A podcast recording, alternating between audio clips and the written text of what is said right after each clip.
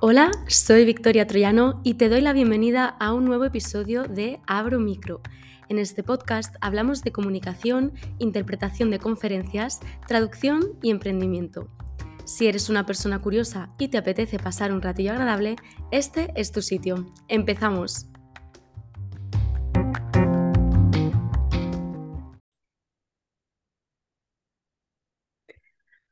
Hola, estamos aquí en un nuevo episodio del podcast y hoy tengo dos invitadas muy especiales. Eh, están conmigo Elena y Laia.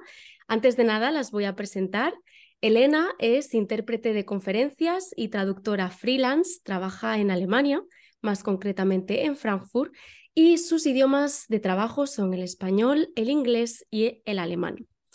Por otro lado, tenemos a Laia, también intérprete de conferencias y profesora de interpretación en la Universidad Autónoma de Barcelona, ciudad en la que, por cierto, reside.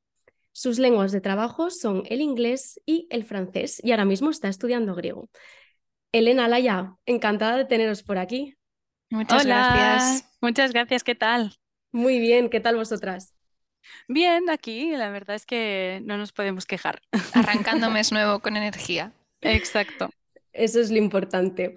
Bueno, eh, hoy están aquí eh, Laia y Elena porque vamos a hablar de emprendimiento y además vamos a hablar de este tema que me parece muy importante desde el punto de vista de jóvenes emprendedoras, que somos las tres. Y vamos a hablar también de la importancia de construir y de cuidar una comunidad.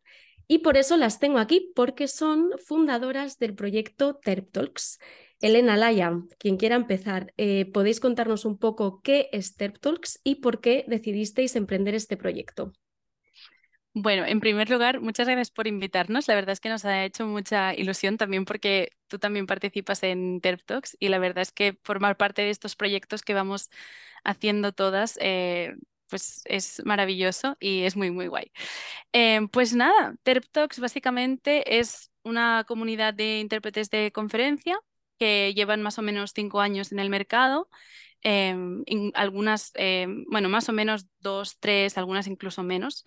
Y bueno, básicamente quedamos una vez al mes de forma online y empezamos a hablar pues de nuestras dudas con respecto a la interpretación, de eh, pues proyectos que tenemos y resolvemos pues básicamente eh, estas dudas y, las compartimos. Es un sitio de como de compartir, básicamente. Sí, es tener una comunidad, sobre todo en un momento en el que nuestra generación ha salido en un mercado muy remoto, que ya empieza a haber algo de presencial, pero poco a poco y se agradece tener una comunidad juntas donde podamos comentar todos estos temas.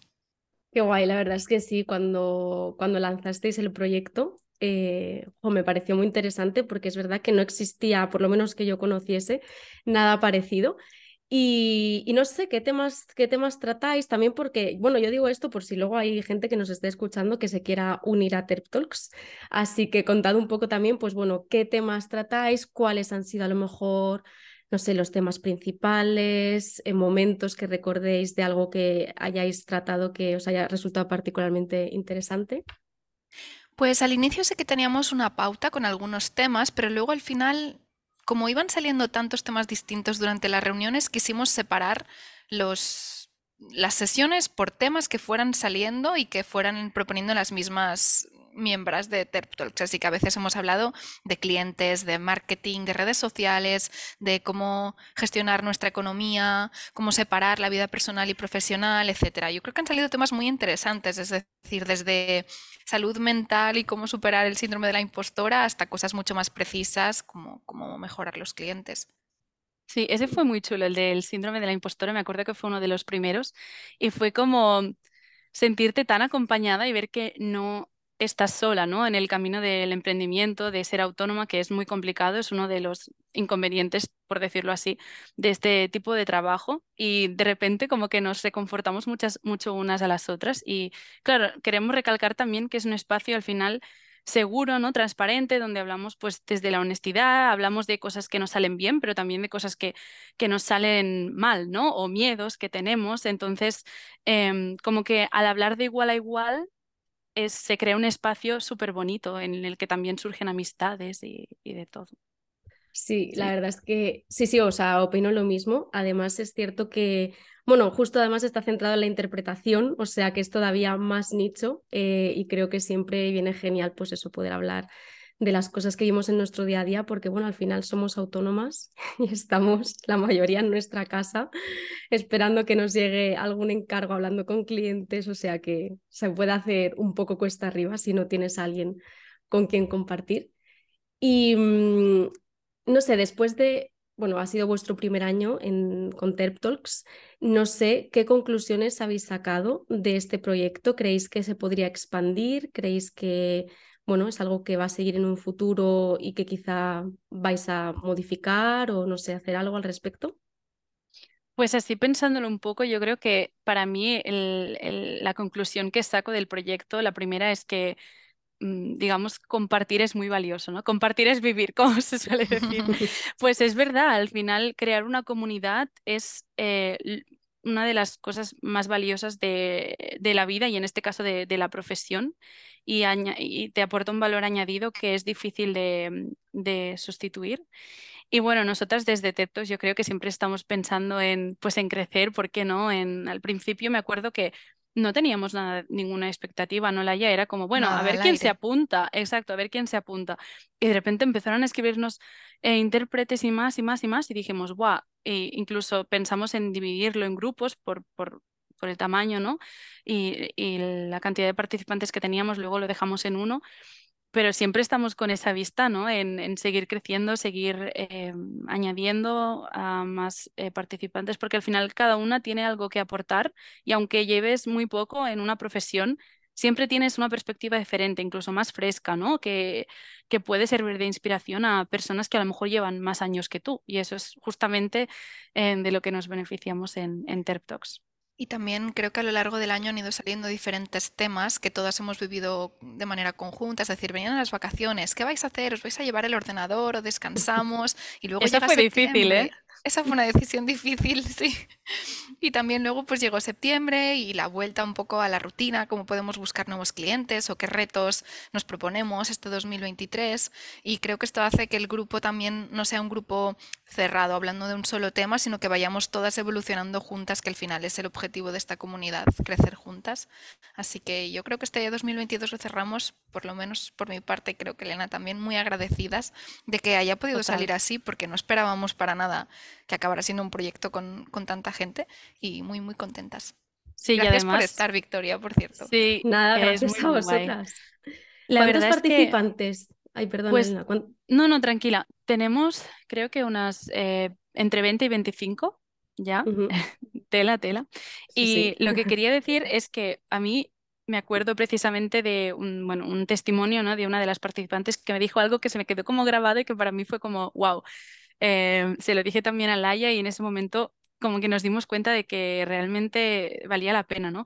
Y es que me dijo como que siempre estaba esperando a esta reunión, ¿no? Porque para ella era como su hora de terapia mensual, como de compartir frustraciones o cosas que habían salido bien y para mí eso ya es, es muchísimo. Y también tener en cuenta que lo hacemos de forma voluntaria, ¿no? Obviamente al final nosotros también nos beneficiamos ¿no? de la comunidad y organizamos todo de forma voluntaria en paralelo a nuestro propio proyecto profesional, así que vale, vale mucho la pena. Qué bien. Pues ahora, bueno, ya que estamos aquí hablando de TERP Talks, eh, mini sesioncilla de, de, temas que solemos tratar, os voy a hacer un par de, preguntas eh, a cada una para que, bueno, pues también quien nos escucha pueda formar parte, digamos, de TED Talks durante unos minutos y que luego, pues si quiere, que os escriba y, se una a la comunidad. Em, empezamos con Laia. Eh, Laia, ¿cuál crees que ha sido tu mayor dificultad eh, cuando empezaste a ser autónoma? ¿O qué dificultad principal eh, encuentras en tu día a día? Aquí el abanico es ancho, tenemos muchísimas dificultades, yo creo, los autónomos, pero si tuviera que elegir uno, es uno que siempre digo cuando doy clase, y es que creo que interpretar o aprender todo este proceso de ser autónoma es una maratón, es decir, necesitas constancia, entrenar mucho y no rendirte.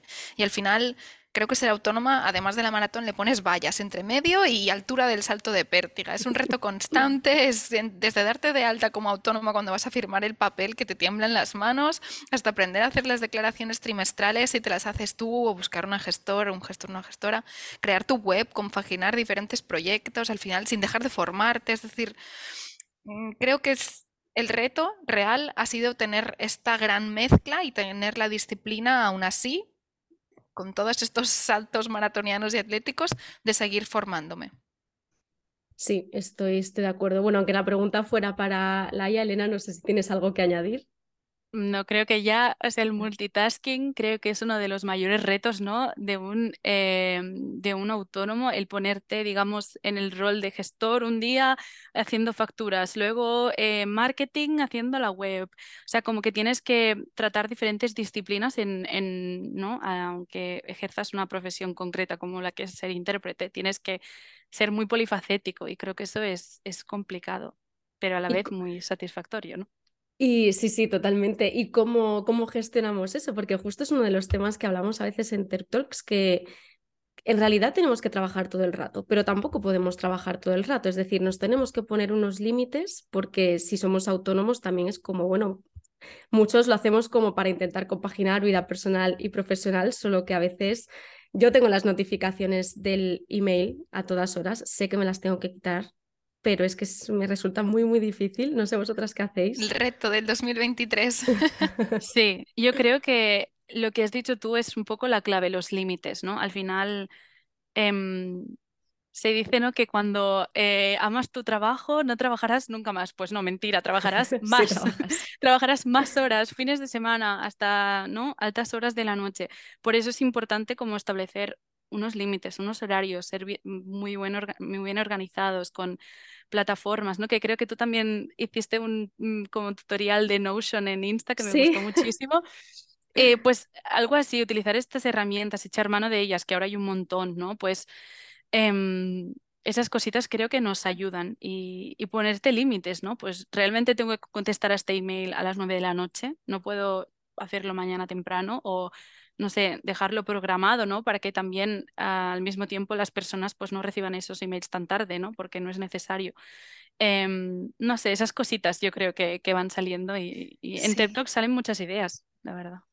Cierto. Y además yo creo que por suerte o por desgracia la experiencia que vamos ganando todas juntas también hace que nos ayudemos las unas a las otras. Digo, por desgracia, porque al final nos estamos haciendo mayores, pero contentas de que el proyecto vaya creciendo y al final también con la experiencia acabas viendo si un correo es muy, muy importante y realmente hay que responderlo a la hora que lo ves, o si puedes acabar la tarea que estás haciendo, luego tranquilamente respondes, o si puedes responder al día siguiente, etcétera. Así que igual al principio sí que aprendemos, mm, bueno, aprendemos por esfuerzo, por prueba-error, respondiendo a todo a todas horas y luego acabas filtrando y es un proceso también. Y luego al final es intentarlo, porque si por ejemplo te vas a tomar un café con una amiga, ¿no? Y tienes el móvil ahí al lado, no paras de mirarlo por si te entra algún correo, realmente intenta un día no utilizarlo y a ver qué pasa. Verás que en realidad no, no se acaba el mundo, ¿no? Si no respondes a ese correo a los dos minutos, si lo respondes a la hora, no eres peor profesional, ¿no? Porque te estás tomando un café con una persona que te importa, por ejemplo, ¿no? Entonces son como esas cositas que hay que, hay que tener ahí en la cabeza. Y recalco aquí un comentario que salió en Terp Talks que decía que al final si un cliente no te puede esperar una hora o media hora, planteate también qué tipo de clientes tienes y qué tipo de clientes quieres. Igual sí que quieres un cliente que necesite esta urgencia y te rechaces y respondes tarde, pero igual prefieres mejorar los clientes y tener a gente que te valora a ti como profesional y te espera. Bueno, esto sería abrir un melón importante, hablar del tipo de clientes que Podemos estar aquí tres horas. sí, sí, sí, Jolín, digo, bueno, pues lo dejamos para otro episodio de, del podcast. Y mm, Elena, yendo hacia ti ahora, eh, además quiero que nos cuentes un poco tu experiencia porque, bueno, aquí somos dos autónomas 100% y luego tú compaginas además con un trabajo a tiempo parcial. Y bueno, me gustaría un poco que contases cómo llevas eso adelante, es decir, un trabajo por cuenta ajena, trabajas como autónoma, cómo te organizas, pros, contras. Pues eh, sí, em, bueno, para los autónomos el multitasking ya como estábamos diciendo es el pan de cada día. Y bueno, para contextualizar un poco, pues yo lo que tengo es un trabajo a tiempo parcial en una empresa, en el sector del marketing como copywriter. Y, y la verdad es que hasta ahora esta mezcla me ha funcionado muy bien. Em, es decir, yo cuando em, empecé ¿no? como, como autónoma en la interpretación, me di cuenta que al principio, claro, los principios son muy complicados, no tenía suficiente trabajo, no tenía mm, clientes propios, estaba conociendo a los compañeros de, de la región donde vivo. Entonces, no me daba ¿no? para pagar las facturas, vamos, ni de coña. Entonces me busqué este trabajo a tiempo parcial, de modo que tuviese unos ingresos fijos, pero al mismo tiempo pues tuviese tiempo para seguir eh, formándome, ¿no? escribiendo estos intérpretes, buscando clientes, trabajando en mi presencia digital, etcétera. Eso sí que quiero recalcar que es importante ¿no? tener en cuenta el tema del tiempo, de la repartición entre trabajos, porque claro, si te pones a trabajar 40 horas a la semana, pues eh, puede resultar muy complicado, ¿no? Es humanamente imposible incluso em, ser autónoma al mismo tiempo. Hay gente que lo hace, porque al final, pero en mi caso, pues me decanté por un trabajo a tiempo parcial y también por, por, mm, por mi paz mental. Es decir, yo soy una persona que es verdad que me cuesta, pues, Mm, o sea, me gusta tenerlo todo muy controlado, entonces esa incertidumbre del, de ser autónoma al principio me costaba muchísimo, ¿no? Lidiar con ella. Entonces esto me, me aportó y me aporta una seguridad, ¿no? Eh, no solo económica, sino mental, de decir, bueno, pues Elena, este mes no ha sido tan bueno, no pasa nada, eh, podemos seguir pagándolo todo, ¿no? Como un poco así, que la verdad es que lo recomiendo, eso sí, a lo mejor no un trabajo de 40 horas, pero pues un trabajo a tiempo parcial Em, a mí la verdad es que me ha, me ha resultado muy provechoso. Es verdad que cuando es temporada alta y hay más trabajo, pues voy a tope, em, pero en verano o así, pues sí que agradezco tener esa, esa fuente de ingresos. Cabe decir que Elena es de las personas más organizadas que conozco, así que si hay alguien que pueda tenerlo todo bien separadito en su cabeza, es Gracias. Bueno, claro, es una de las, también uno de los eh, puntos clave, ¿no? Que decíamos, la organización cuando haces varias cosas a la vez y siendo autónoma yo creo que todas, todas somos organizadas porque si no se complica bastante la cosa, pero, pero gracias. si no lo eres, eh, lo aprendes, quiero decir. Exacto, a base de palos a veces. Sí, y eh, en relación con esto de que estamos hablando, me gustaría saber un poco vuestra opinión acerca de eso que se dice de no se puede vivir solo de la interpretación. No sé qué opináis. Eh, ¿Creéis que sí? ¿Creéis que no? Bueno, eh, quizá no todo es ni blanco ni negro, ¿no? Pero un poco pensar, bueno, saber un poco qué pensáis. Yo creo que depende de la situación vital en la que estés. Es decir, los inicios pueden ser difíciles, a nivel económico también. Puede ser que al principio no encuentres tantos clientes como te gustaría tenerlos, mm, cuesta un poco arrancar. Entonces, si tú tienes una situación vital que requiere de unos ingresos fijos, tienes una hipoteca, tienes mm, hijos, lo que sea, entonces sí que igual prefieres tener unos ingresos aparte, unos ingresos fijos que poco a poco puedas ir dejando si arrancas y no tienes ahorros, no tienes esta responsabilidad, pues igual te puedes lanzar directamente. Yo creo que sí que se puede vivir de la interpretación. Tenemos, bueno, estamos rodeadas de profesionales que lo hacen, desde las profesoras de másteres que hemos ido teniendo, que son intérpretes espectaculares, hasta compañeras en Terptols que poco a poco han ido arrancando y estamos todas trabajando de esto. Así que soy optimista, yo diría que sí. Elena. Yo la verdad es que creo que Em, como en todas las profesiones, cuando eres autónomo, al principio siempre es complicado y tienes esa fase de empezar en la que a lo mejor al principio no puedes vivir de la interpretación porque tienes que contactar a gente, no darte a conocer, aprender de, de la región donde vives y es difícil al principio, pero ¿por qué no? Eh, también estoy de acuerdo con Laia que depende mucho de tu situación vital y no solo eso, sino de dónde vivas, de cuál es tu combinación lingüística, de de repente estás en una ciudad donde se van a jubilar tres intérpretes, ¿no? Y, eh, o de repente, em, no sé, conoces a intérpretes que, que te ayudan muchísimo, no sé, es como, es muy, muy aleatorio un poco, yo creo, pero yo creo que si trabajas y, haces las cosas bien desde un principio y pues, ¿por qué no? Eh, se puede vivir perfectamente. Pero también quería hacer como un inciso y es que, ¿por qué solo vivir de la interpretación? ¿no? Si es lo que quieres, adelante, pero también puedes hacer otras cosas que también te llenan muchísimo, ¿no? Eh, hay intérpretes que también traducen porque, porque les gusta, ¿no? O incluso no sé, otros tipos de trabajo. Em, tú, por ejemplo, también, Victoria, eres eh, consultora, ¿no? De comunicación. Pues, ¿por qué solo ser intérprete si te gustan diferentes cosas también, ¿no? Yo es que soy un poco así como que me gusta todo. Entonces, también, em, también abogo por diversificar, que puede ser también muy positivo para la carrera de, de uno. Justo yo, o sea, justo iba a mencionar esa palabra, la de diversificar, porque creo que es muy importante que en nuestra profesión particularmente eh, sí que es cierto que creo que se puede llegar a vivir de la interpretación, pero es cierto que hay bueno, meses y meses. es mucho más fácil si llevas muchos años en el mercado, pero independientemente, bueno, sabemos que hay temporadas eh, bajas y altas y por eso yo también estoy de acuerdo contigo, Elena, que, oye, si te gustan otras cosas, ¿por qué no? O sea, muchos pues hacen traducciones o dar clases en la universidad, que además sigues, eh, digamos, dentro del mundillo o hacer cosas de comunicación, el copy, como haces tú, a mí me parece mm. súper chulo. Sí, y no es un fracaso, ¿no? Al final tampoco hay que entenderlo así, yo creo. Em, Al contrario. Para mí, para mí puede ser una buena manera de seguir formándote, de seguir recabando otro tipo de experiencias y... Y también de enriquecerte profesionalmente desde diferentes ramas, es decir, igual mm. tus el vocabulario que utilizas en copy, luego lo puedes utilizar en una interpretación y mm. viceversa. Un día escuchas una frase sí, más te vas retroalimentando. Eso Total. Mm. Sí, sí, sí, estoy de acuerdo. Además que no sé, bueno, esto es, esto es otro melón que no tampoco tenía pensado abrir aquí. Otras tres horas.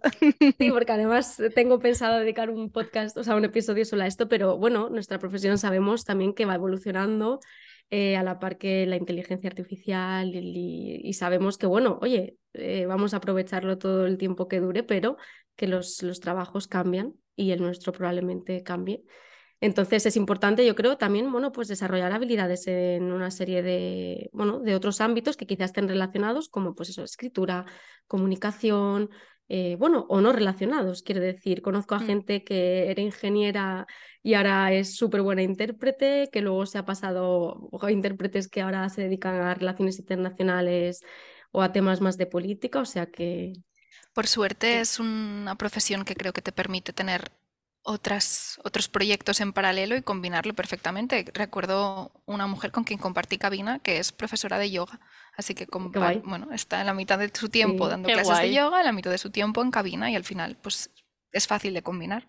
Mm. Sí, tenemos compañeras que también se dedican mucho a deportes de natación, eh, badminton, o sea que, oye, pues es una buena salida. Más, si, si no recuerdo mal, en una charla de TED Talks justo estuvimos hablando de esto también. O sea que. De diversificar, sí. Sí, sí. es que aquí sacamos todos los temas. Este es un resumen de todo lo que hemos hecho en un año. Pero justo hablamos de diversificar y que a veces, oye, no solo hay que hacer cosas a lo mejor relacionadas, sino que puedes hacer, pues eso, nada que ver y que de hecho a veces te ayuda, ¿no? A, no pensar todo y el cambiar un mismo. poco, ¿no? De ámbito, de sí hablar con gente. A mí me ayuda, por ejemplo, mucho, pues a veces voy a la oficina, ¿no? Y hablo con gente, ¿no? Como que me relaciono y digo, ah, pues eh, también está, está chula, ¿no? Esta parte de, pues de, conocer a gente y, de trabajar con ellos. Y pues justo eh, a raíz de esto lo iba a enlazar con el siguiente tema del que quería hablar un poco hoy, que es el tema del networking. Eh, que bueno, tiene que ver también con TED Talks porque es uno de los objetivos ¿no? que tiene el proyecto, pues conectar a, nosotras, a jóvenes emprendedoras intérpretes. Eh, pero me gustaría saber un poco cuál es vuestra experiencia con el networking, qué importancia creéis que tiene en nuestro mundo laboral, eh, bueno, sobre todo para los autónomos, pero también para gente que trabaja por cuenta ajena. Y si me podéis contar, no sé, quizá alguna anécdota de, del networking y de algo que os haya servido. A ver, somos intérpretes y por ello trabajamos en parejas. Esto, si hay algún oyente que no sepa de interpretación, cuando vamos en cabina en simultánea, mm, casi siempre solemos compartir cabina, es decir, en encargos que no son minis, ya tenemos una compañera o un compañero. Así que esto ya implica un networking o un trabajo en equipo dentro de la profesión. Y creo que el networking implica dejar un poco de ver a compañeros o a nuestro alrededor como competencia y empezarlo a ver como una fuente de ideas, de creatividad, de soluciones, un teléfono donde nos puedan ayudar con dudas y un hombro donde llorar, e incluso una fuente de trabajo, porque al final si yo consigo un cliente y necesito a alguien que venga conmigo, también pensaré en mi red de contactos y las opciones que puedes dar con esto son, son infinitas. Sí, y aparte que la profesión tampoco sería nada sin una comunidad, ¿no? Detrás. Y yo creo que ese es el valor humano añadido que, que tiene eh, cualquier profesión y en concreto la interpretación. Yo en mi caso, la verdad es que para mí el networking lo ha sido todo. O sea, yo me vine aquí a Alemania, ya llevo ya unos, llevaba antes viviendo unos años en Alemania, pero em, hice como un impasse ¿no? para hacer el máster en España, en La Laguna, y luego ya me vine para acá otra vez. Y para mí el networking lo, lo es y lo fue todo, ¿no? Conocer a intérpretes de tu región, eh, preguntarles cómo trabajan, ¿no? Em, cómo ha sido su carrera, escucharles, aprender de ellos, luego pues poco a poco eh, que me inviten, ¿no? A trabajar con ellos.